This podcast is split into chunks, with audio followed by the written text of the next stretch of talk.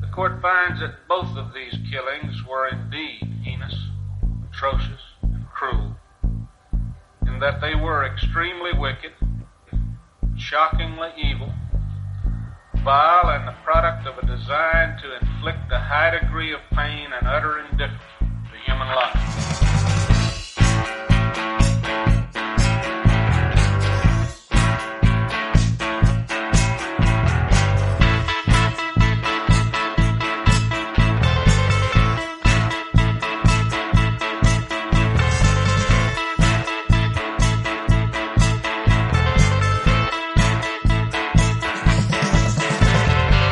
Hola a todos, buenos días, buenas tardes, buenas noches, bienvenidos a una nueva entrega de nuestro podcast Extremadamente Crueles, un podcast en el que, como sabéis, hablaremos de crímenes, asesinos en serie y todo aquello que se nos ocurra sobre la marcha. ¡Empezamos!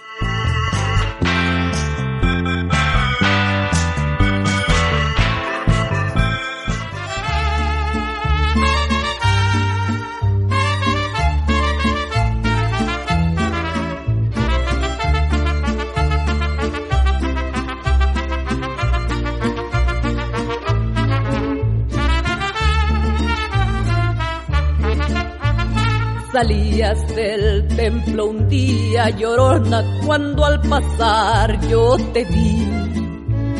Salías del templo un día llorona cuando al pasar yo te vi. Hermoso huipil llevabas llorona que la Virgen te. Hermoso huipil llevabas llorona que la Virgen te. Hoy os hablamos de uno de los peores casos de explotación de mujeres de la historia reciente de México, el protagonizado por las Poquianchis, el apodo con el que popularmente se conoce a las hermanas González Valenzuela, Delfina, María de Jesús, María del Carmen y María Luisa. Estas cuatro mujeres regentaban varios prostíbulos en Jalisco y Guanajuato, donde cometieron terribles abusos y asesinatos.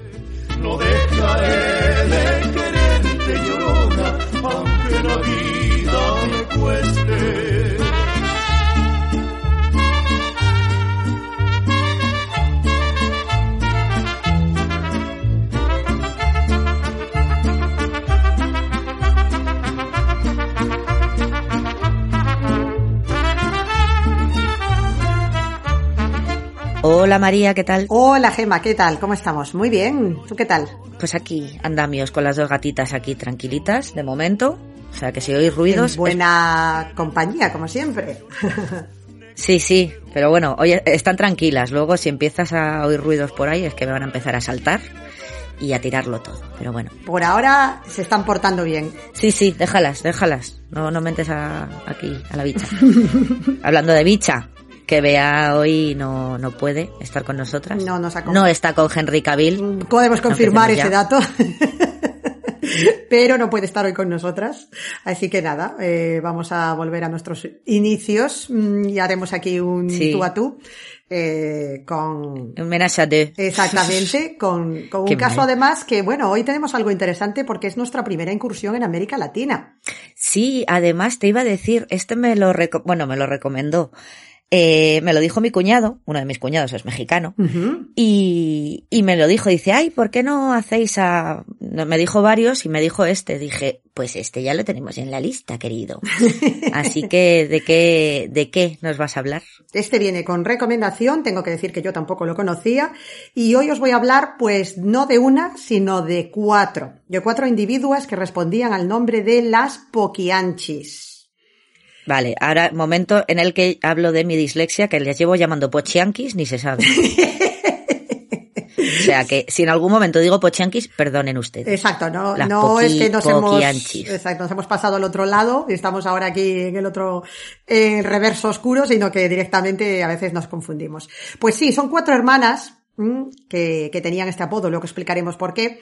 Y como has dicho en la intro, es una historia terrorífica, que luego podemos comentar también un poco, eh, para mí lo que es uno de los aspectos más interesantes de este caso, ¿no? Cuando hablamos de, violencia, de violencia sexual, eh, ejercida por mujeres a mujeres y además a este nivel, ¿no? Que era casi como industrializado. O sea, a mí me, cuanto más iba investigando y leyendo, más alucinada me dejaba, porque a pesar de que el contexto de la época puede ayudar a entender ciertas cosas, realmente estamos hablando de unos niveles de explotación y de abuso y de maltrato terroríficos ejercidos por mujeres de una manera realmente eh, tremenda. Sí, que es lo que más llama la atención, ¿no? Que por lo general, a ver, Sí, por lo general, a ver, bueno, que no se me entienda mal, pero bueno, sí, por lo, lo que dices, lo que vienen siendo los proxenetas suelen ser hombres.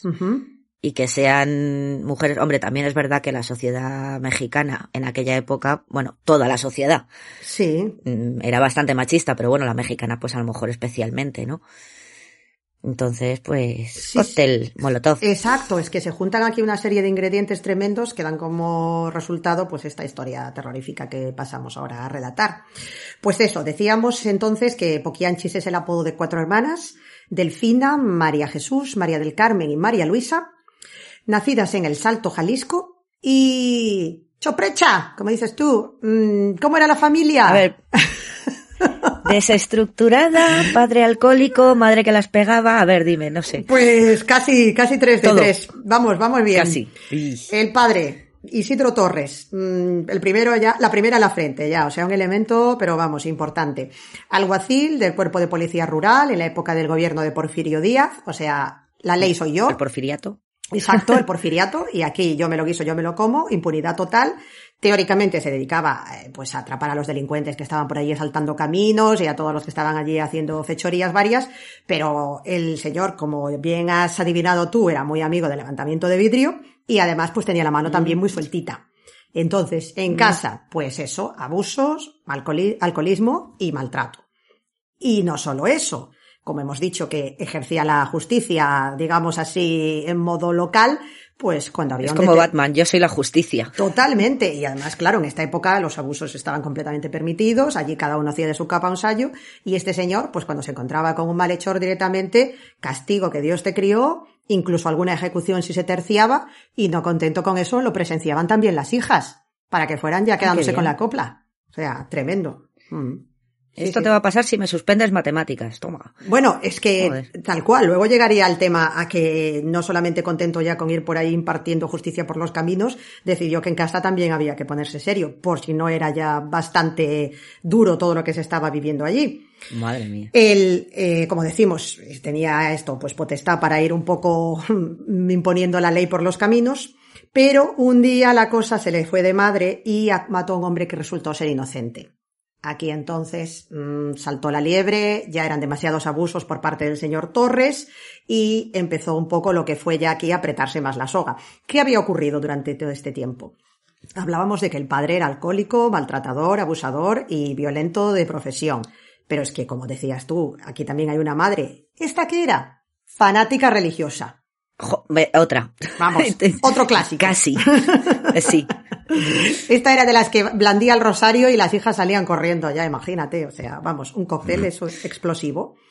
Entonces, bueno, eh, la mayor, María del Carmen, harta ya de eso, de castigos, de abusos, de machismo y de todo este horror que estaba viviendo en el hogar, se escapa con el novio, pero ¿qué hizo el señor padre? Pues nada, enseguida ya los pilló por banda y lo que decías tú de castigo yo también a mi manera en casa, la mete en la cárcel 14 meses como correctivo. Ay, la madre que lo trajo. No una bronca. Un o- año y pico. Sí. el- sí, sí. O no, si me apuras una paliza, que sería terrorífico, pero bueno. No, no, es que directamente al trullo. Por, por, por suelta. Y al novio no se la cortó porque vamos, lo que me falta ya por oír. Pues eh, bien no acabaría, ¿eh? Eso ya me lo puedo yo leer también. Eso te iba a decir, sí. porque si a la hija la metes año y pico a la cárcel, al novio no quiero pensar, vamos, lo colgó por los pulgares como poco. Y si no le faltó carre- eh, carretera para salir corriendo ya, vamos, porque... Sí, sí, no le volvieron a ver por el pueblo, madre mía. Pues esto que decíamos Speedy entonces... González, perdón. Efectivamente. Que estaba aquí la pobre María del Carmen cumpliendo condena impuesta por su propio castigo. padre, exacto, cuando a este se le fue la mano con eh, matando a este hombre inocente, por lo tanto, digamos que cayó en desgracia. ¿Y qué ocurrió con la hija? Pues ahí te pudras en la cárcel, porque ahora ya no eres hija del jefazo. Entonces, Pero, a ver, si estaba ahí metida por el padre, por una, mm, pues eso, por, por un globo que se pilló el padre, pues sacadla, desgraciados. Ahora era como extendemos ya, digamos, la, la vendetta a, a toda la familia. Entonces, tú te has pasado de listo, te has cargado a este hombre inocente, mm, abusando de tu posición, y ahora ya entonces es pues que le den morcilla a todos y a tu hija que estaba allí, la pobre, a la sombra también. Entonces, esto no pintaba bien para María del Carmen, que dijo yo aquí me voy a pudrir, Madre mía. porque ahora Claro. van a pasar de mí y a ver quién me saca. Pues en esto queda un pequeño giro los acontecimientos y aparece un supuesto benefactor, un hombre de 50 años llamado Mm. Luis Carnos, que generosamente se ofrece, digamos, a negociar la libertad de María del Carmen. Claro que este tipo Todo de esto tratos a la gente, claro. mm, no es, no son gratuitos. Y además de hacer lo claro. necesario para sacarla, aquí María del Carmen tenía que casarse. Con el Así señor. me la llevo yo para casa, claro. Claro. Entonces nos encontramos aquí a la familia Torres en una disyuntiva interesante. La hija excarcelada, digamos así, a, eh, a modo de matrimonio arreglado forzado. La familia pies para Excarcelada por Tinder. Efectivamente. La familia huyendo pies para que os quiero porque han caído en desgracia y ahora están, vamos, están repudiados por todo el pueblo. Comienzan sus vidas en la ciudad del Salto. Allí el ex alguacil jefazo Yo soy la justicia Bronson ahora trabaja como arriero y ellas pues directamente Arrieritos somos. y en el camino. Y hemos dicho que eran Torres el apellido, ¿verdad? Bueno, pues entonces un poco en un intento de dejar atrás todo este pasado turbio y estas primeras experiencias mm, traumáticas, se cambian el apellido a González. ¿Mm? Bueno, Bueno, dice, pues vamos a intentar empezar una nueva vida. El, eh, María del Carmen eh, tiene ya, digamos, entonces un poco, bueno, iba a decir la vida resuelta, pero vamos, esto es una ironía, porque lo que tiene aquí es una condena como una casa. ha salido de la cárcel. ya claro, tienes ahí al, Mm, tienes ahí al, al marido viejales que no, bueno, te guste o no, es tu marido. Efectivamente. Y da gracias a que te han sacado de la cárcel. No sé qué preferías, pudrirte o aguantar aquí al señor. Exacto. ¿Cómo se llamaba? Luis, Luis Carnos. Luis. Ujú. A eso. Carnitas. Pues eh, Bueno. tenemos entonces a la mayor en el encierro, matrimonio, pseudo cárcel esta, como dices, ahí aguantando al viejales, y las otras hermanas, las, eh, las otras tres chicas, Delfina, eh, María del Carmen y María Jesús, empiezan a trabajar en una fábrica textil que, bueno, pues ya nos podemos imaginar las condiciones en el momento. Mm, mal pagadas, explotadas, un trabajo terrorífico, y bueno, las perspectivas tampoco eran muy buenas, que digamos. O sea que cambio de ubicación y cambio de apellido, pero seguimos básicamente en la mierda, rodeadas de miseria por todas partes y con un porvenir bastante poco prometedor. Sí, y ahora el padre ganaría bastante menos que siendo Charles Bronson, como decías tú. O sea, Ujú, que- Claro, ahora ya era un currito como tantos. Ya sí, no, sí. Ya no tenía el Entonces favor. ya ganaría y lo que ganaba se lo gastaría en tequila o algo así, así que Y la madre agarrada Esto al es un rosario. clásico. Sí, sí, es que, es, Sí, sí. Es, el, es el cuadro costumbrista. O sea, que cambias de continente, pero las desgracias son universales. Es terrible esto. ¿eh? sí, sí, totalmente. Mm. María del Carmen se queda embarazada aquí de- del señor esposo, lógicamente. Y este, bueno, aquí hay versiones diferentes. Yo en algunos sitios he leído que es ella la que harta de la situación del matrimonio decide coger la puerta y marcharse. En otros sitios directamente dicen que fue él el que se cansó un poco y hasta luego me voy a por tabaco. Sea como Ah. fuere, mm, se quedó mm, sin marido, con niño y un poco como estaba antes, mm, con una mano delante y otra Ajá. detrás, mismamente. Pero encima con bombo, Exacto, sí. Pero bueno, con otra boquita que alimentar. Claro, al estar sola y en estos tiempos, estamos hablando del año 38, ujú, eh, conoce a otro hombre, Jesús Vargas. Pero nada, Ah, es que estas mujeres no aprenden. Este tenía una reputación, bueno, era conocido ya como el gato. ¿Mm? Esto, si estás en Madrid, a lo mejor está bien, pero igual en otros sitios no promete demasiado este apodo. El ¿no? nocturno, no, no, no. Nocturno y alevoso. Total. Tenía antecedentes criminales, fama de vividor y bastante malas referencias. o sea que este no tenía Tinder, porque a ver qué iba a poner, como no se lo inventase. Este era, era un truán, era un señor. Bueno, lo del señor no sabemos. ¿Qué deciden? Bueno, de algo hay que vivir, ella tiene una criatura que alimentar, se junta con Vargas, montan una cantina, al principio, al principio iba muy bien el negocio, venda de alcohol, alegría, alboroto, pero ya hemos dicho aquí que Vargas mm, es así un poquito, digamos, desubicado, Ligerito. sí, la noche me Mm. confunde y la cosa pues empieza a ir mal. Entonces el negocio se va al garete, se separan, pero podemos decir si es que se puede decir algo positivo de esta historia, porque estamos empezando todavía, o sea que vamos a conceder el beneficio de la duda, que María del Carmen, pues sí, lo pasó mal, pero que aprendió mucho sobre lo que es la, la gestión del mundo de la noche y de la venta de alcohol y de otras cosas, ¿no? Así que eso que se llevó, claro, se llevó su pequeño máster en, en gestión empresarial. Una, una pregunta. Eh, claro, el marido, o sea, se separó de ella, imaginó que no habría divorcio, o bueno, no lo sé, la verdad. Eh, y no le pasaba ningún tipo de manutención por el niño. O sea, de patitas en la calle, Y a correr. a correr, claro. Y me da igual mi hijo, porque además era su hijo, claro. Claro, claro, y por eso está, pues eh, encontró aquí al Vargas y aunque a lo mejor ya venía con la etiqueta de que no era muy recomendable, pues dijo, chica, mira, hay que comer, yo me tendré que arrimar a alguien porque Sí. a ver qué hago yo sola. Claro. Entonces, bueno, pues así estaba la, Me encanta. sí, la cosa un poquito Así- complicada, apretada. Mm. Entonces, bueno, en vista de que el negocio se ha ido a la ruina, eh, María del Carmen, eso, dice que hasta aquí hemos llegado, se vuelve a vivir con la familia y aquí tenemos, o sea, con las hermanas, vamos, y con los padres, y aquí tenemos, digamos, el, el primer giro interesante de los acontecimientos, que es la muerte de los padres y la consiguiente herencia, que dices, bueno, eran gente humilde, pero algo de dinerito tenían. Ah, mira. Sí. Y les habían Oye, dejado una pequeña habían ahorrado. cantidad, sí, a las hermanas habían ahorrado. Y bueno, pues eh, están aquí un poco pensando qué van a hacer con este dinerillo, porque oye, mm, lo de la fábrica malamente y a ti tampoco te ha salido bien lo del bar, pues otra cosa habrá que, que inventarse, ¿no? Mm. Entonces Delfina, otra de las hermanas, tiene aquí, se le ilumina la, se le enciende la bombilla y dice, oye, pues a ti lo de la cantina, si no llega a ser por aquí el cantamañanas de Vargas, la cosa estaba yendo bien, vendiendo aquí los tragos, ¿no? Esto marchaba. Y dice, ¿por qué no nos montamos algo así? Pero, Claro, y así en el chupóptero, a lo mejor entre las cuatro lo sacamos adelante. Bien, claro, bien. hasta aquí podríamos decir que, bueno, pues todo normal, legal y, y lógico. Pero dice, Mm. vamos a darle un, un pequeño giro a, a la idea, ¿no? Decide que no va a abrir un negocio al, al uso, sino que va a abrir un burdel. En aquella época era algo aceptado, Mm. las autoridades convenientemente untadas miraban para otro lado, con lo cual no tenía ningún... partes, claro. Sí, sí, no había ningún problema. Mm. Entonces dicen, pues no, no va a ser solo de servir be- bebidas alcohólicas, sino también, por desgracia, de servir, entre comillas, y con todas las comillas, y lo Mujeres. triste que es, servir mujeres directamente. Eso es. Entonces abren su primer burdel, aquí la, la franquicia González, en el salto de Juanacatlán, municipio de Jalisco, donde, como hemos dicho, se vendía alcohol y, por desgracia, también se vendían mujeres jóvenes que se veían obligadas a prostituirse. Porque claro, eh, ¿cómo llegaban estas pobres chiquillas aquí? Aquí empieza ya, ya te puedes imaginar, ¿no? Que empieza la cosa, la cosa a ponerse fea. Mm, Sí. mucho, sí. Entonces, había que reclutar material, claro.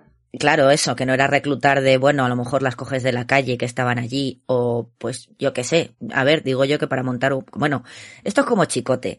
Para montar un restaurante tienes que saber algo, no vale con el me gusta cocinar. Pues para Exacto. montar un burdel, digo yo que tendrás que tener mm, contactos, alguna pilingui por ahí de, oye, fulanita, Sí. en vez de estar aquí en la calle, pues no estás más a gusto en mi burdel y tal, ¿no? Digo, no sé, no he montado ninguno todavía. Mola. Madame de prostíbulo, me encanta esa palabra. Esas. Pues estas lo que decidieron fue, aprovechándose de la situación, estamos hablando aquí, pues eso, de los años 40 en México, se dedicaban básicamente a ir por los pueblos, a hablar con los campesinos, veían si tenían hijas, pues pero muy jovencitas, ¿eh? estamos hablando a veces de niñas de 13 años, ¿eh? que podían estar a lo mejor necesitadas de un empleo y les decían que las iban a colocar de sirvientas en la capital, que las iban a llevar para un mundo, para un, bueno, mejor no, para un futuro mejor, perdón, el mundo mejor. y claro, bueno, esto que también es más, más antiguo que el hilo negro, que ya se sabe, ¿no? A base de engaños, pues Sí. iban esto, camelando a las pobres chiquillas. Trata de blancas. Y en vida. ocasiones, efectivamente, ya no había palabrería de por medio. Directamente eh, contrataban a secuaces que las secuestraban y se las llevaban a la fuerza. Ostras. Mm. Sí, sí, o sea, lo, lo que dices, trata de blancas, no Mm, es no, jolín. ya no ¿Será que no habría prostitutas para decirle a alguna, oye, vente para acá? Sí, tenían la, lo que dices tú antes es interesante porque sí que hubo la complicidad de algunas, digamos, ya más veteranas, que sí que les echaron una mano a la hora de, de reclutar a, a chicas, pero básicamente tenían estos tres métodos, porque tenían eh, el que hemos dicho de engaños, mentiras y manipulaciones, rapto y, y sometimiento a la fuerza, pero es que en ocasiones había algunos padres que incluso llegaban a venderlas a las chiquillas. A venderlas. Sí. Hmm. Entonces, bueno, sabemos que esto... Pero venderlas sabiendo que eran, que iban para un burdel o venderlas No, sabiendo ya lo que se, Bajo. a lo que se iban a, a lo que sí, a lo- Vale. a lo que se iban Porque a dices, bueno, ya. a ver, ya Sí. está feo vender a tu hija, pero a lo mejor dices, bueno, la vendo, pero va a ir, lo que dices, Sí. de Pilar Prades ahí a limpiar una casa. Bueno, vale. Sí.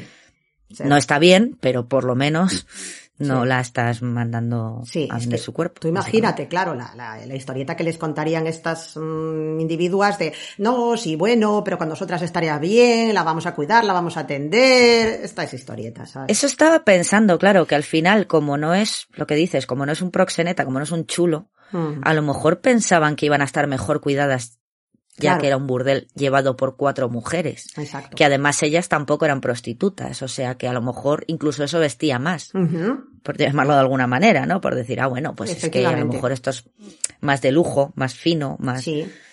Yo Sí, qué sí, sé, sí, yo Es que no sé, no, no, no se me ocurre. No, no, no, totalmente. Ninguna razón para- Era, era eso, era una manera un poco de, pues imagínate, ante la pobreza extrema y la necesidad, eh, está Mm. la tentación del dinero, pues dices, pues chico, mm, aquí vas a estar con estas mujeres y que sea lo que Dios quiera.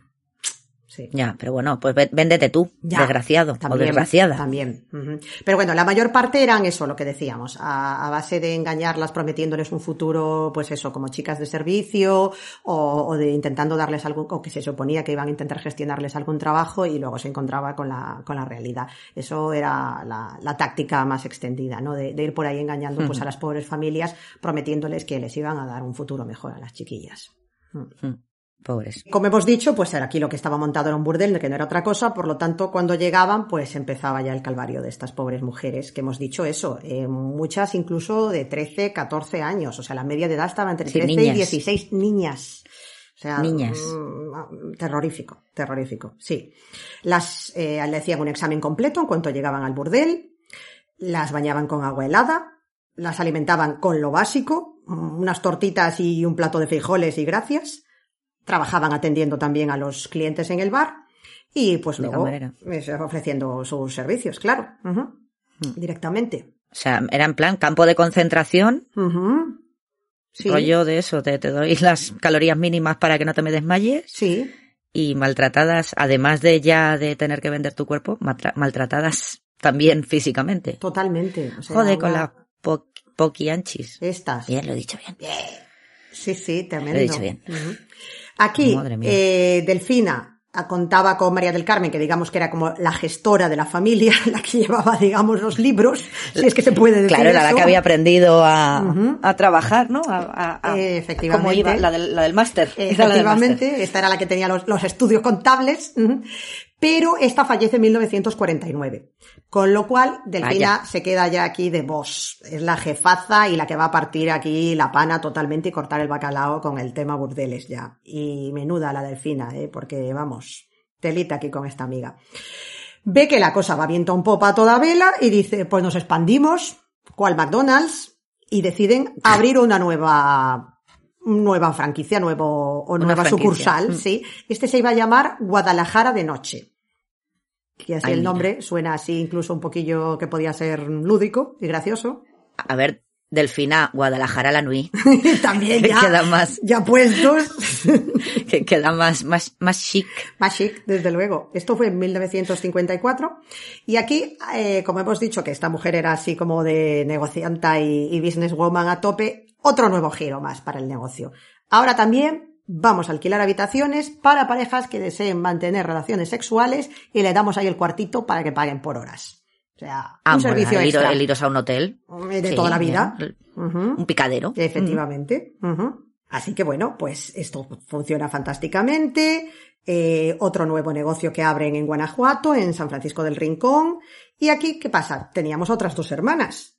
Llama a María Luisa para que se integre directamente también en el negocio, porque hasta entonces habían sido un poco las socias, entre comillas, capitalistas. El dinero era de las cuatro, pero la que estaban aquí, digamos, llevando el tema, pues era María del Carmen, ya fallecida, y Delfina, mm, la elementa esta, subversiva. Delfina, la, la, la loba de Guadalajara Street. Madre Tremenda, mía. tremenda, ¿eh? sí, sí, sí.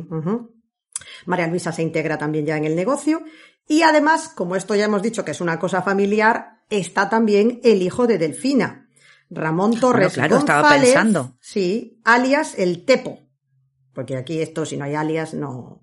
Si no, no, no eres, mismo. no eres del, del mundo de la nuit. Efectivamente, que este pues ejercía las típicas labores habituales en este tipo de negocios de supervisar a las chicas, Machaca. exacto, controlar a los clientes, evitar que hubiese allí algún tipo de altercado y mantener el orden y tener a las pobres muchachas pues sometidas y controladas básicamente. Amén de untar convenientemente a policía, militares y demás mm, individuos que supuestamente tenían que guardar el orden, pero lo que hacían allí también era ir a aprovecharse de las pobres chicas Hombre, claro. a cambio de mirar para otro lado. Así que aquí no pasaba nada. Todo parece ir bien dentro de la ilegalidad, abuso y esclavitud sexual. Vamos, para Delfina Pero bueno, y sí, para familia está que te cagas la cosa. Pero, Mm. ¿qué pasa siempre en estos sitios? Que hay alguien que se le va la mano. Entonces, aquí Mm. Tuvo que acabar cerrando el negocio porque hubo una, un altercado, una riña aquí que terminó muy malamente la cosa.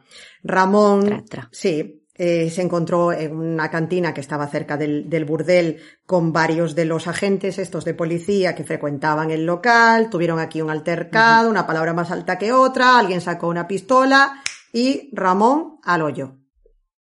Mm, Y el vivo al bollo. Sí, vaya por dos. porque ya sabemos que aquí la gente está muy sueltecita también de lo que viene siendo el gatillo. El tepo se hizo el topo. Vale. Creo que ya vamos a tener, eh, estoy viendo ya nueva frase mítica para los comentarios ya. Ha sido muy malo, ¿eh? No. Ha sido muy malo. Es que yo estoy, estoy dispersa. Pues claro, aquí Delfina, cuando se enteró de la noticia, obviamente te puedes imaginar lo que dices tú. Esta no es, andaba con Como chiquitas. una hidra. Vamos, Mm. entonces decide contratar aquí a unos matones y Bueno. Básicamente lo que tienen que hacer estos es vengar la muerte del hijo mm, dándoles pal pelo aquí a los otros. A los policías. A los policías. Muy bien. sí. Claro que sí, Delfina. Tú le, tu tú- cabeza era espectacular, guapa. Sí. Tú agita un poco el avispero, no vaya a ser que no ya tenga Es la cosa poco, poco revuelta. Es que me han me han Claro. mandado cojones. Sí. Claro, no, Eh, todo esto, de futuro no. no, todo esto, claro, pues como dices tú, no podía acabar bien. ¿Qué ocurrió entonces? Mm, Se procede a la clausura del local, porque después de semejante revuelo, pues no van a quedar las cosas como estaban, amiga. Es que, De la noche. amiga, date cuenta. Sí, Ya. efectivamente. Pero mm, como las cosas se hacían así un poco de esa, de aquella manera, pues cuando hacen, digamos, la clausura del local y entran y se llevan a las chicas que estaban allí, supuestamente para acabar con toda esta historia, hay más de 20 que se escapan a San Francisco del Rincón, una casa que era propiedad de Delfina, y se quedan allí encerradas más de seis meses viviendo en condiciones deplorables. O sea que se le escaparon varias por el camino. Mm, Madre mía. O sea que lo de... Bueno, pero se escaparon. Se escaparon en el sentido, Claro, ya- de, claro, de, de- de que se las llevó Delfina, de que no pudieron, digamos, Claro, claro. eh, irse con la Mm. policía, que las hubiese puesto a salvo, vaya. Bueno. mm, Supuestamente. quere- queremos suponer, efectivamente, que a lo mejor acabaron las pobres en otro burdel. Pero bueno, sí. Eh, sí. Las salvadas por Efectivamente. Delfina, sí. Ya. Efectivamente. ¿Qué ocurre? Estamos ya en el año 1962 y de repente hay un giro del clima político y social en aquel momento y las autoridades de Guanajuato deciden cerrar todos los negocios de burdeles, prostitución y demás y darle aquí un aldabonazo a esta historia y hasta luego y el que quiera que se vaya a su casa a rascarla contra una piedra. Directamente.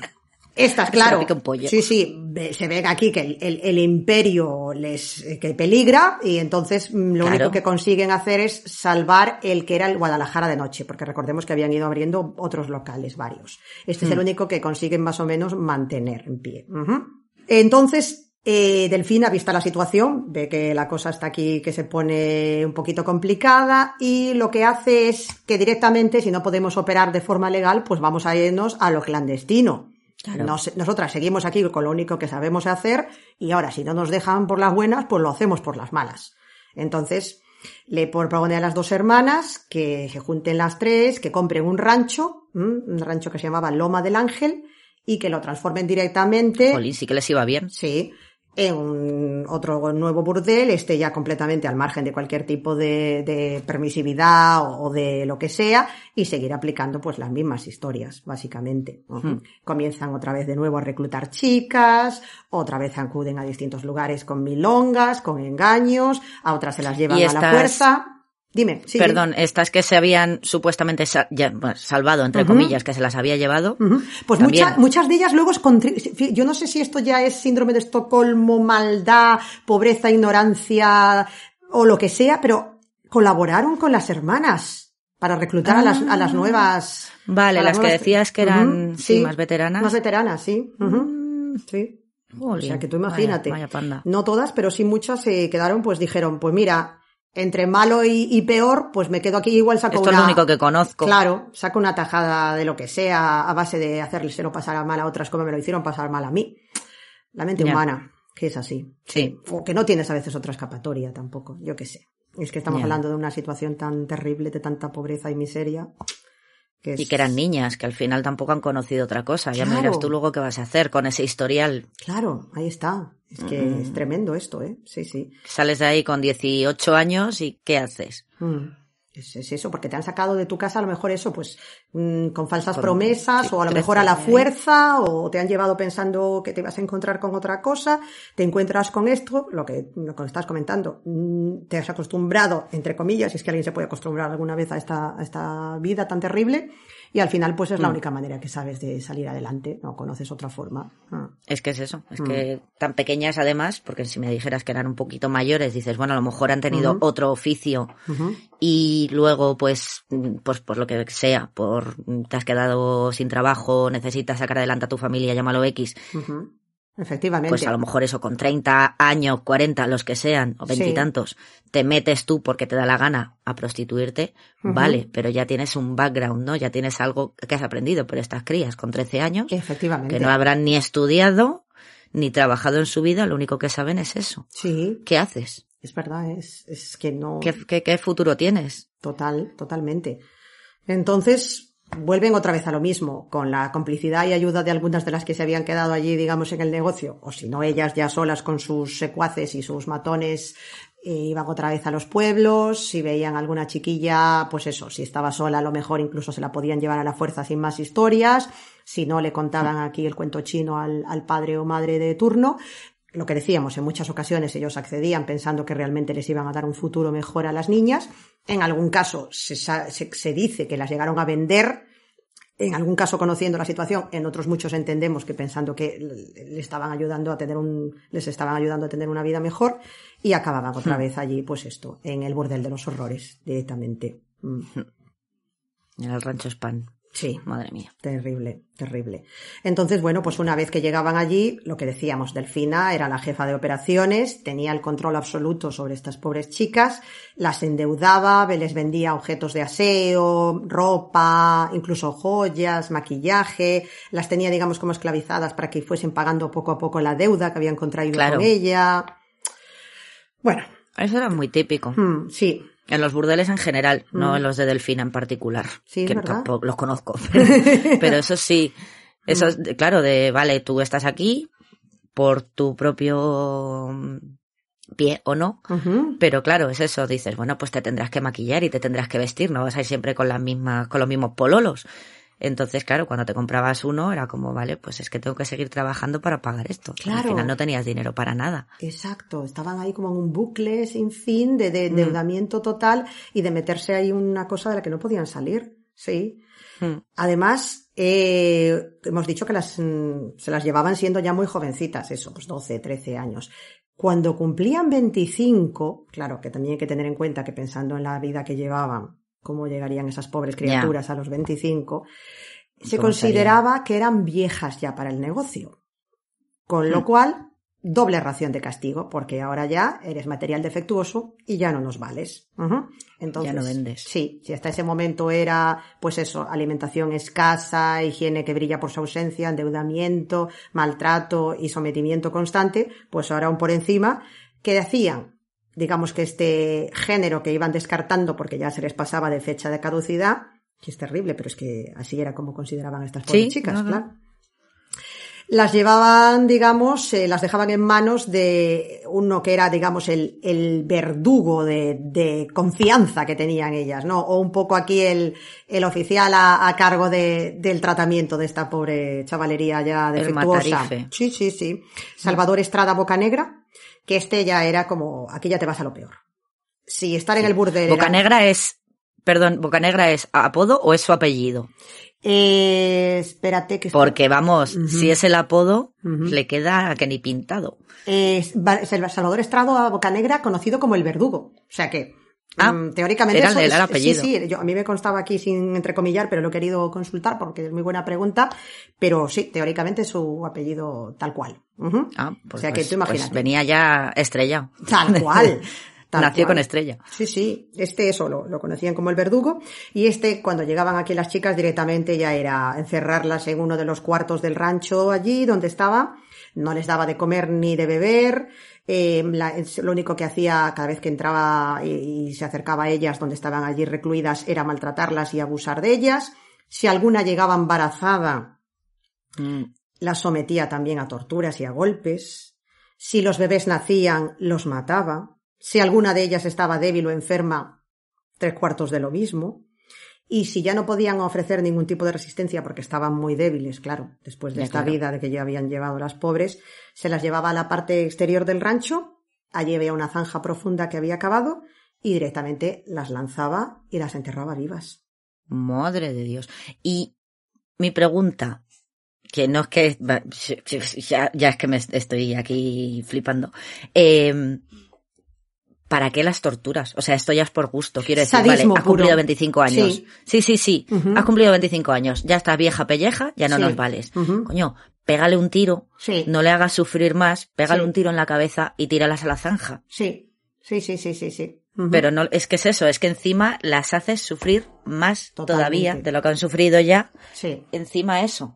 O Ujú. sea, En cuanto protestases por algo, que las pobrecitas, pues imagínate, querrían comer, querrían eso, si estaban embarazadas o estaban enfermas o estaban débiles, es que no podían decir nada, porque lo que hacía ya directamente era liarse a golpes con ellas. O sea, era terrorífico. sí, pero que si ya no ibas a hacer nada con ellas, porque ya son lo que dices, ya, ya, ya se te ha pasado el arroz, por decirlo de alguna manera, Sí, eh, mátalas. sí. O sea, mátalas. Si es lo que vas a hacer al final, pero no las hagas sufrir. Haz que mueran, que tengan una muerte rápida Sí. e indolora, en la medida de lo posible. ujú. Qué hijas de perra. Es terrorífico, ¿verdad? Sí, sea, sí, sí, es ya un sadismo y una depravación por el simple placer de, de- de eso, de hacer daño y de y disfrutar con el dolor Sí, de torturar por torturar. Efectivamente, es, es horrible. Bueno, y esto ya, que esto cuando yo lo he leído me ha parecido terrible, terrible, que si alguno, hemos dicho que las que estaban embarazadas, si ya no morían de los golpes y de la inanición y, y del maltrato, si conseguían dar a luz a la criatura, normalmente estos niños eran asesinados y los enterraban también en, en las inmediaciones del rancho, se dice que a uno de ellos lo mantuvieron con vida para vendérselo a un cliente que quería experimentar con él.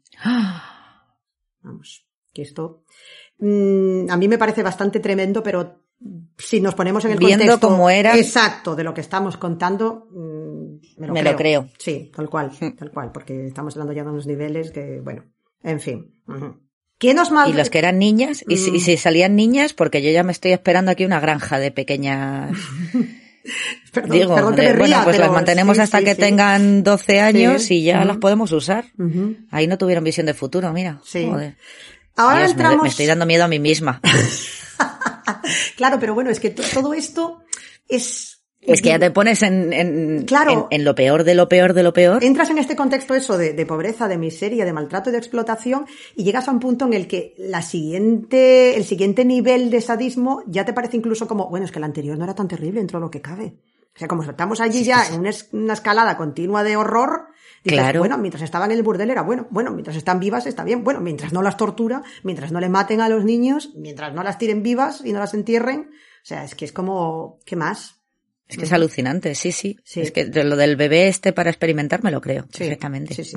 Yo ya te digo, aquí mm, sí, mm, buscando, tirando de meroteca y leyendo, bueno, luego comentaremos en las recomendaciones, pero esto sí que es cierto que de todos los artículos que he leído, mm, la mayoría de ellos en prensa mexicana, claro, solo lo he encontrado en uno, pero hablando en el contexto me parecía que creo que puede tener bastante credibilidad. Que es plausible, sí, bastante- por desgracia. Sí, totalmente. Entonces, bueno, lo vamos a dejar ahí un poquito entrecomillado, pero podemos darle yo creo que bastante credibilidad.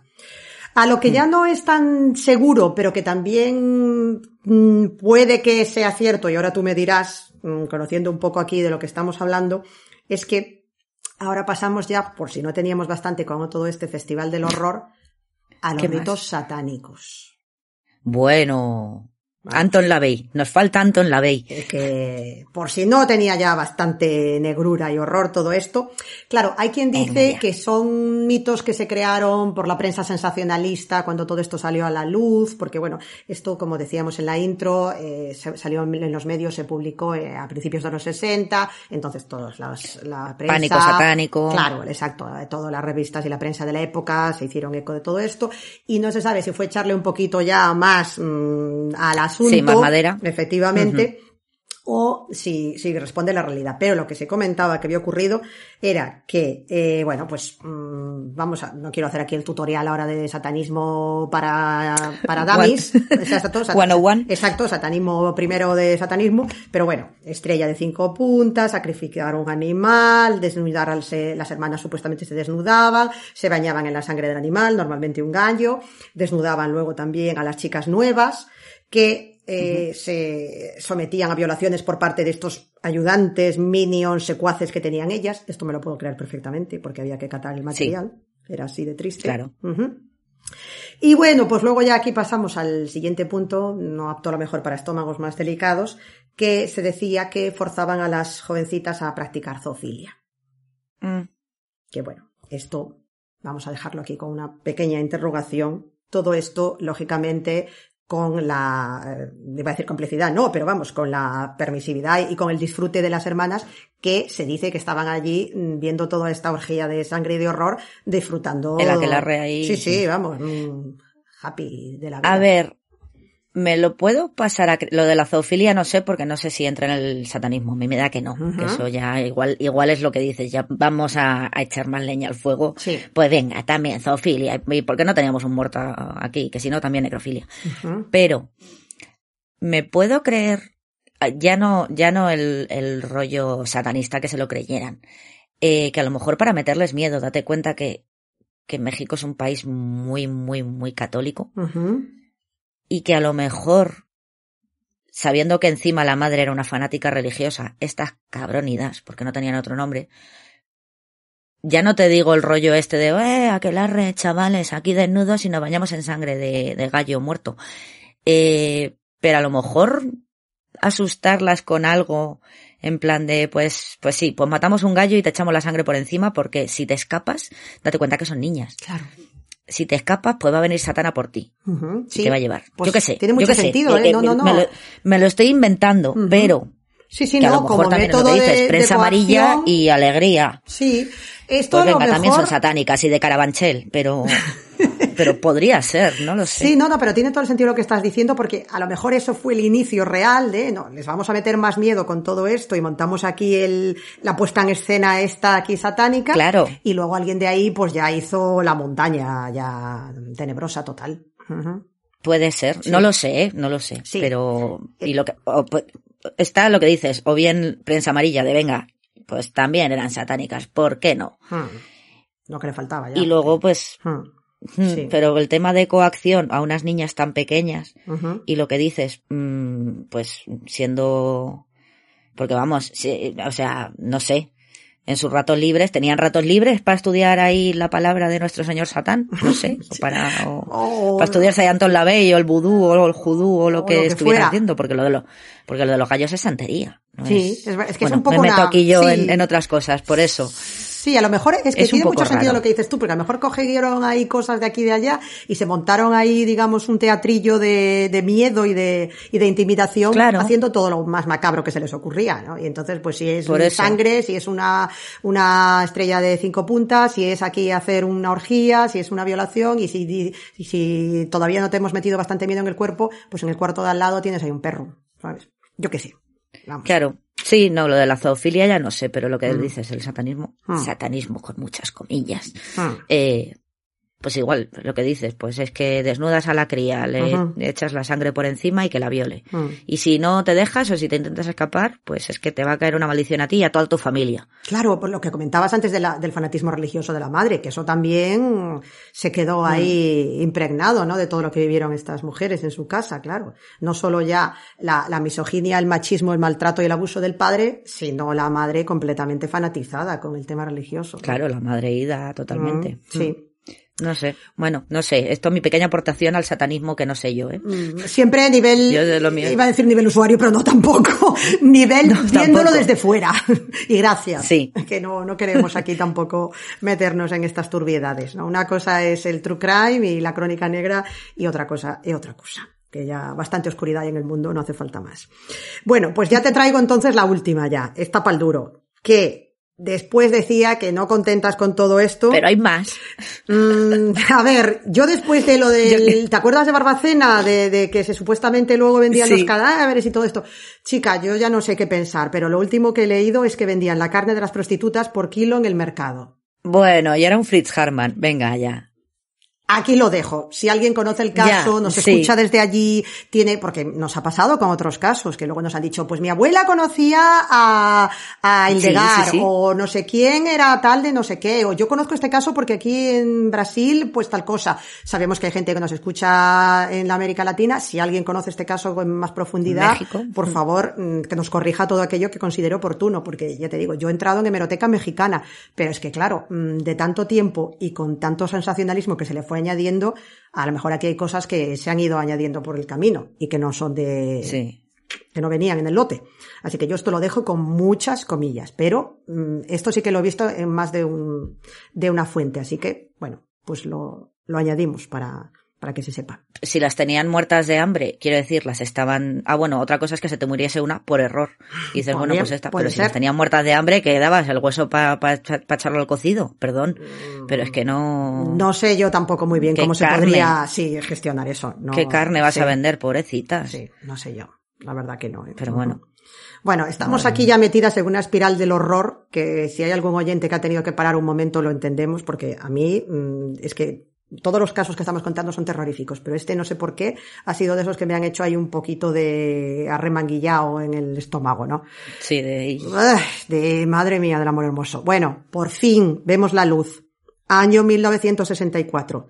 Una de las chicas que está allí sometida, esclavizada, secuestrada, torturada, Catalina Ortega, consigue escapar Bien, gracias Catalina, bien. a quien sea, bien, y se corre rauda de veloz, lógicamente, a la policía para denunciar los hechos.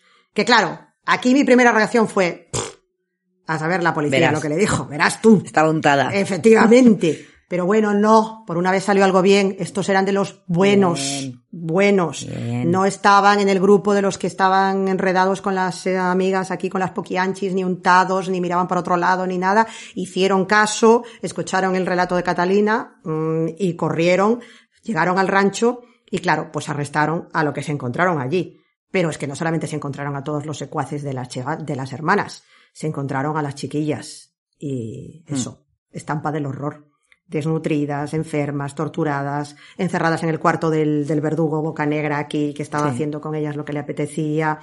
Y bueno, cuando por fin eh, consiguieron ir a a Loma del Ángel a buscar a las responsables, es decir, a las hermanas, eh, una de las chicas les dijo a la policía que en la parte trasera tenían el cementerio no solo de las prostitutas a las que había dado muerte, sino de todos aquellos fetos en ocasiones, que ni siquiera habían llegado a ser Hmm. bebés, que eran producto de las violaciones o de los abusos que habían sufrido las chicas y que cuando estaban, se quedaban embarazadas, pues también. Claro, las hacían abortar. Efectivamente.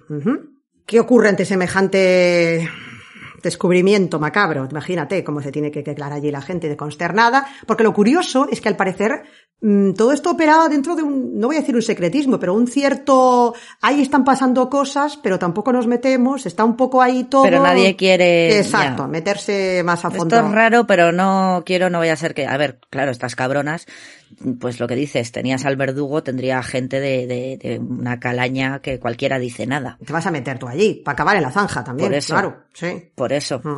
Entonces dice que cuando se dicen las crónicas de la época, que cuando se enteraron de todo, porque ya no es solo de, tienen a las chicas o eh, las, eh, las están prostituyendo, o tienen aquí estos brutos que abusan de ellas, claro, tú súmale ya luego lo de los enterramientos, las torturas, los bebés, o sea, que ello ya fue una bola que la gente directamente tuvo que intervenir la policía porque es que linchaban a las hermanas Sí, sí, sí. se las iban a llevar por delante, vamos. O sea, mm, directamente las enviaron a la cárcel en medio de una custodia policial de aquí te espero, porque es que si no, no llegaban vivas, vamos, no iba a llegar ni la zapatilla de, la- de las tipas aquí estas. Bueno. ¿Qué ocurre? Pues eh, tampoco hubo que romperse mucho la cabeza. O sea, eh, no, torturas, abuso, tráficos de tráfico sexual, tráfico de personas, abortos, mm, suma y sigue. Asesinato. Efectivamente, mm, se calcula que entre hombres, mujeres y niños, porque algunos clientes también.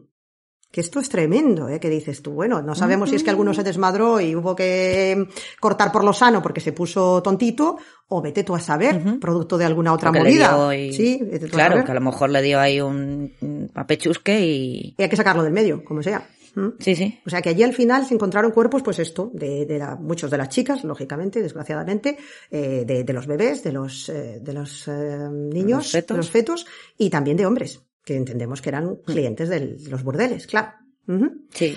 Así que bueno, eh, lógicamente después de semejante situación se procede al juicio, careos, interrogatorios varios, mm, lógicamente versiones contradictorias entre las hermanas, echándose la culpa unas a otras, mm, yo tenía menos que ver, la que la lleva familia. la familia, claro, entonces bueno, pues no, era Delfina, yo me dejé convencer, no, pero tú también participaste, oye, ya te vale, que tú estabas aquí también metida en el ajo, pero que, que no me cuentes cuentos, que nada de nada, secuestro, homicidio, 40 las años de tres. cárcel, efectivamente, y que hasta luego, Lucas. Así que bueno. ¿Solo? Pocos me parecen. Sí, la verdad que sí. Pero bueno, te diré ¿eh? que al final, yo no sé si llamarlo karma o simplemente que al final, pues eso, quien mal anda mal acaba. Delfina murió en octubre de 1968. O sea que bueno, que muy poquito tiempo, porque esto fue en el Esto 64. es- eso te. Vamos, que Por nada. eso, que solo, solo estuvo cuatro años a la sombra. Eh, de, Poco me parece. A los 56 años. Murió en la cárcel de Irapuato. María Luisa, que muere también en la misma cárcel en 1984, víctima de un cáncer hepático. Y María Jesús, que es la única que obtuvo la libertad y murió ya una vez cumplida la condena. A mediados de los años 90 falleció. Eh, la, la, la- la menor de las hermanas era esta. Ujú. Recordamos que María del Carmen ya había fallecido en el 49, así que nada, Delfina, la, la mastermind y, y la, la cabrona mayor del reino, perdón, pero es que no le veo otro nombre. Pero sí, sí, menuda Mm. hija de perra. Efectivamente, poquito tiempo estuvo ya, pero bueno. Y la Ya. otra, pues se la llevó un cáncer. La única que pudo, digamos, disfrutar, si es que se puede hablar en esos términos, de, de libertad una vez cumplida la condena, pues eh, fue María Luisa. Perdón, eh, María. Jesús. La pequeña. La pequeña, eso es. Y su acordeón. Ujú. bueno, es que me río ya porque después de semejante... Por no llorar, sí, a ver, por, por intentar mm, quitar un poco de, de hierro ya más a esto. Efectivamente. Ya, ya, ya, ya. ¿Qué más se te ocurre? Ya, Delfina, esto, de esto perra. nada, claro. Entonces, eh, a mí hay un, digamos, un pequeño epílogo de todo esto que me, me ha parecido interesante traerlo aquí. Ahora me dirás qué te parece, ¿no? Pero leyendo sobre esto, ¿no? En lo que te decía, buscando en los, en los periódicos y en la prensa de México, pues había una entrevista con una activista femenina que se llama Rosalba Cruz, que claro, le hacía la pregunta que nos hemos hecho nosotras al principio de- del, del podcast, ¿no? Cómo unas mujeres pueden convertirse en unas asesinas tan crueles y despiadadas haciéndole esto a otras mujeres. A mujeres.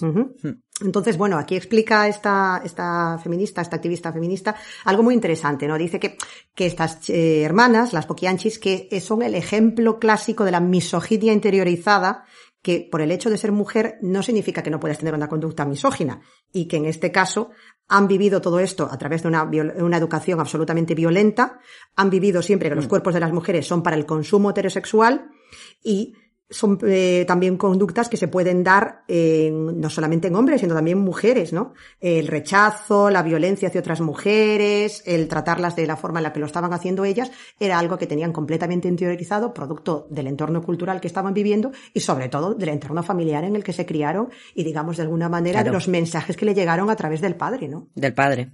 Y de la madre. Y de la madre, que, Que claro, si encima era una fanática religiosa, pues Claro. eso, pues esto es pecado, esto es malo, bla, Ujú. bla, bla, bla, bla. Entonces, claro, tú imagínate aquí entre eso, ¿no? Eh, la pobreza, de eh, la corrupción, la violencia institucionalizada, el alcoholismo, el maltrato, el machismo, el fanatismo religioso, o sea, tremendo cóctel. Es que lo tenían Eh, todo. Hablando todo, hablando de los años 20, 30 en México, pues da como resultado esto, ¿no? Una industrialización de, de la tortura. Sí. ¿no? Y, del, y del abuso de las mujeres y de, y de la violencia Sí, sexual. porque además, que, que es lo que dices, es ya la tortura, porque bueno, a ver, mm, ahora no sé, pero es lo que dice, la figura de la madame de prostíbulo, pues es lo que dices, eras una prostituta que en tu época pues ya te habías retirado y tenías a chicas nuevas. Eso es de toda la vida. O sea, quiere decir del siglo XVIII, Sí, que no habían 19. inventado ellas tampoco nada, claro. Pero bueno, pero habría de todo, imagino, pero bueno, pero las habría también buenas, quiero decir, pues oye, pues es el trabajo que hay, porque no hay otro. Sí, Pero bueno, a tus chicas, por llamarlas de alguna manera, las cuidas. Y tú también has trabajado de eso. Por lo general, las madame eran prostitutas retiradas o no. claro. Pero claro, estas eran directamente vender, Sí, pues como si se pudiera vender perros. tal cual. Es que dicen, vamos a montar un negocio y eso, lo de la cantina tal, pero no, ahora pongo señoras y pongo a chicas y, y vendo sus cuerpos y las exploto y abuso de ellas porque, pues eso, como podría estar poniendo un puesto de patatas al borde del camino, pero esto me va mejor porque me da más dinero. O sea, Sí, no, y es, es curioso eso, que además, porque lo de la, bueno, a ver, ahora mismo tampoco caigo yo en mujeres que maten a otras mujeres, pero es verdad que, yo que sé, ahora se me viene a la cabeza Lailin Wuornos, eh, se Ujú. mata a hombres. sí. Dorotea, bueno, Dorotea Puente mataba lo que se le ponía por Lo que se le ponía. sí, Sí. tal Hombre o cual. mujer, me da igual, lo que, lo que mejor pensión tuviese, ¿no? Efectivamente. Pero sí, no sé, es un poco, es, es curioso. Y sobre todo el tema tortura, ¿no? Que sean mujeres las que torturan, que de momento hemos visto unos cuantos, pero siempre han sido hombres. Ujú.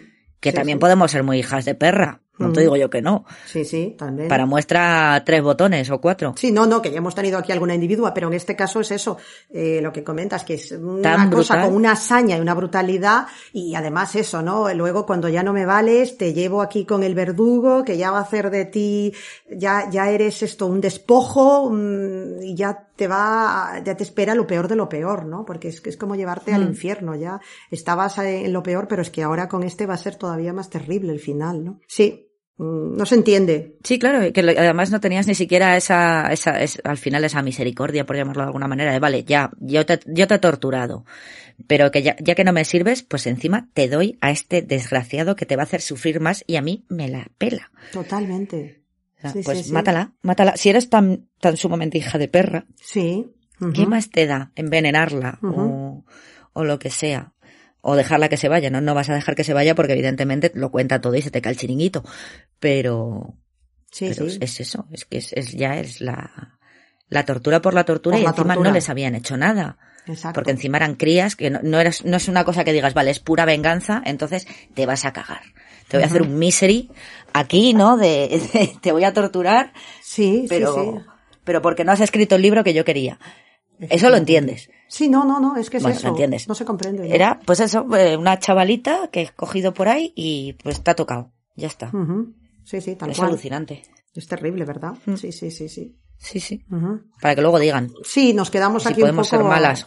Claro, con, con esto, ¿no? De esta maldad es producto, porque claro, es lo que decimos siempre, a ver, eh, hay personas con trastornos mentales, hay psicópatas, hay gente producto del entorno y de las circunstancias en la que se combinan un poco todos los elementos, pero este nivel de misoginia interiorizada que, que luego derive ya y acabe eso, lo que dices, convirtiéndose en la tortura y la maldad porque sí, A ver, me imagino que por desgracia, vidas como la de estas hermanas tendría que haber muchas en aquella época.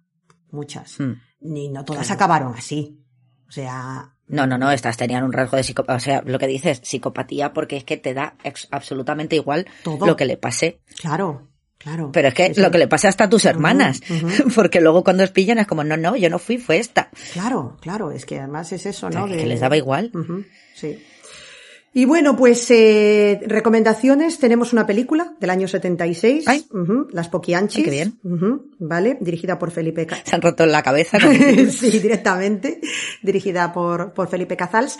Esta estuvo algún tiempo en Amazon. Me parece que ahora ya no está disponible, pero bueno, creo que es de estas que si se busca un poquito, pues igual pues se puede encontrar. A ver, es del 76, es antigua, pero mm, se podría encontrar, sí. Bueno, pero no, lo- estaba relativamente reciente.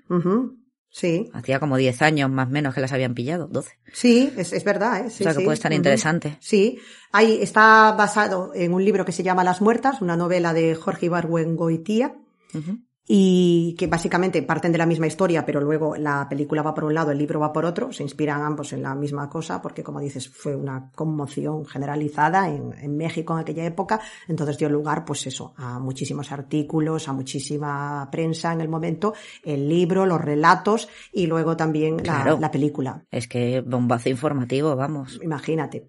Luego ahí. hay en, está disponible en YouTube eh, en fragmentos, o sea, está subido en varios vídeos, con lo cual se puede ver perfectamente y no, no hay problema. Eh, la historia detrás del mito, un programa de, de TV Azteca, de, de la cadena mexicana, que está dedicado eh, exclusivamente a ellas, a, a las poquianchis. Y está muy interesante porque es, es crónica visual de, de lo que ocurrió. Así que bueno, esa es muy recomendable también a este nivel. Ay, sí, eso quiero verlo. Sí. Y un poco pues es esto. Yo aquí, eh, como es mi primera o nuestra primera incursión, digamos, en el mundo América Latina y en el mundo México, eh, hay un océano de por medio, puede haberse perdido alguna cosa por el camino, yo no digo que no. Eh, no es lo mismo que Estados Unidos, que nos llega información constantemente y estamos sobresaturadas Sí, de, sí. de libros y de todo, y documentales y de películas, y que podemos ver cosas.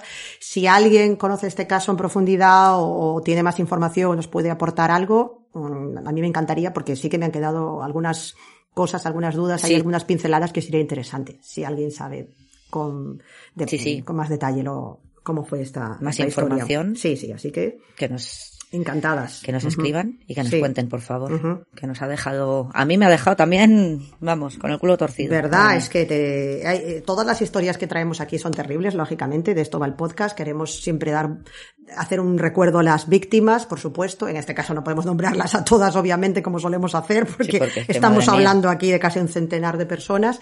Y por otro lado, intentar comprender un poco la conducta humana, pero este es uno de esos casos en los que realmente dices, Que es imposible. es imposible entender el origen de tanta maldad y, y cómo puede haber mm, llegado esto a este punto, ¿no? Así que bueno, Hmm. pues aquí tenemos la historia de las cuatro hermanas terribles. De las poquianchis. Lo he vuelto a decir bien. Me cuesta, ¿eh? O sea, lo tengo que pensar antes de decirlo porque si no lo digo mal.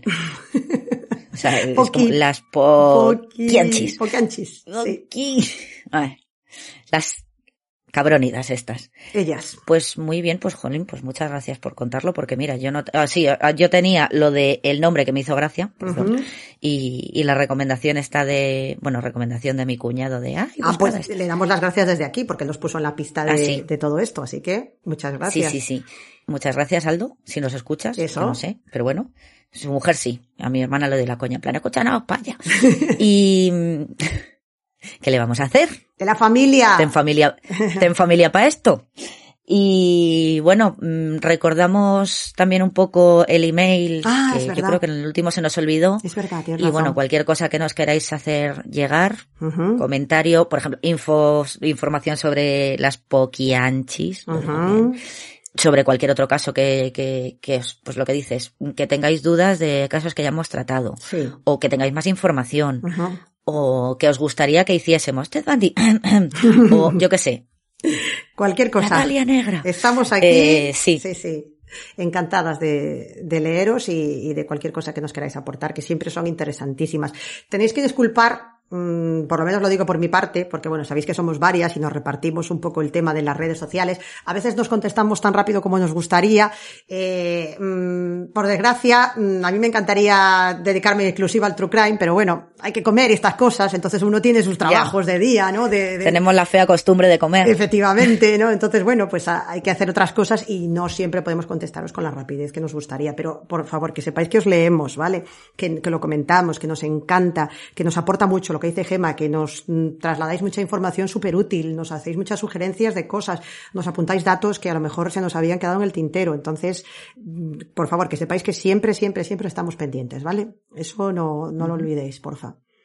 Y bueno, repetimos la dirección de... Ujú, ¿Vale? ¿De email? Ujú. crueles.podcast.gmail.com Y ahí, pues lo que, lo que queráis, lo que buenamente queráis y podáis. Eso es. Y, y pues poco más. Sí, verdad. como siempre dejamos abierto al debate, ¿qué os ha parecido la historia de estas hermanas? ¿La conocíais?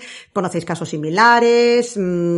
Mm, ¿Que tenéis algo que decíamos, algún dato más que queráis aportar? Mm, O simplemente, pues eso, que lo que os ha transmitido. A veces nos hacéis comentarios que nos dejan muy, muy alucinadas de, de, la- de- de lo interesante que hacéis, ¿no? De los análisis tan interesantes que hacéis y de las conclusiones a las que llegáis, ¿no? Sobre muchas de las cosas que comentamos. Porque nosotras a veces nos metemos tanto en la historia, ¿verdad? Que cuando alguien lo ve desde Sí. fuera, ¿no? Como así fresco, ¿no? Le, le da una perspectiva muy interesante y eso nos gusta mucho. Así que lo que queráis comentar, Nos encanta. aquí estaremos. Aquí estamos. Pues nada, ya nos escuchamos la próxima semana. Eso es. Más y mejor. Eso. Y con Bea, espero también. Y bueno, más le vale, porque si no, no sé quién lo va a hacer. Básicamente sí, porque el tema le toca a ella, así que es su O caso. sea que o, no, o viene Bea o no hay programa. Exacto. Pero bueno, sí, Sí, sí, sí, sí. sí, estará, ya, estará. ya, aunque vaya, aunque vaya a su casa a traerla de la oreja. Pues nada. Eso bueno, es. María, ya nos vemos la próxima semana. Bueno, pues un besillo muy grande a todos, cuidaos muchísimo y hasta la semana que viene, Gema. Chao. Hasta la semana que viene.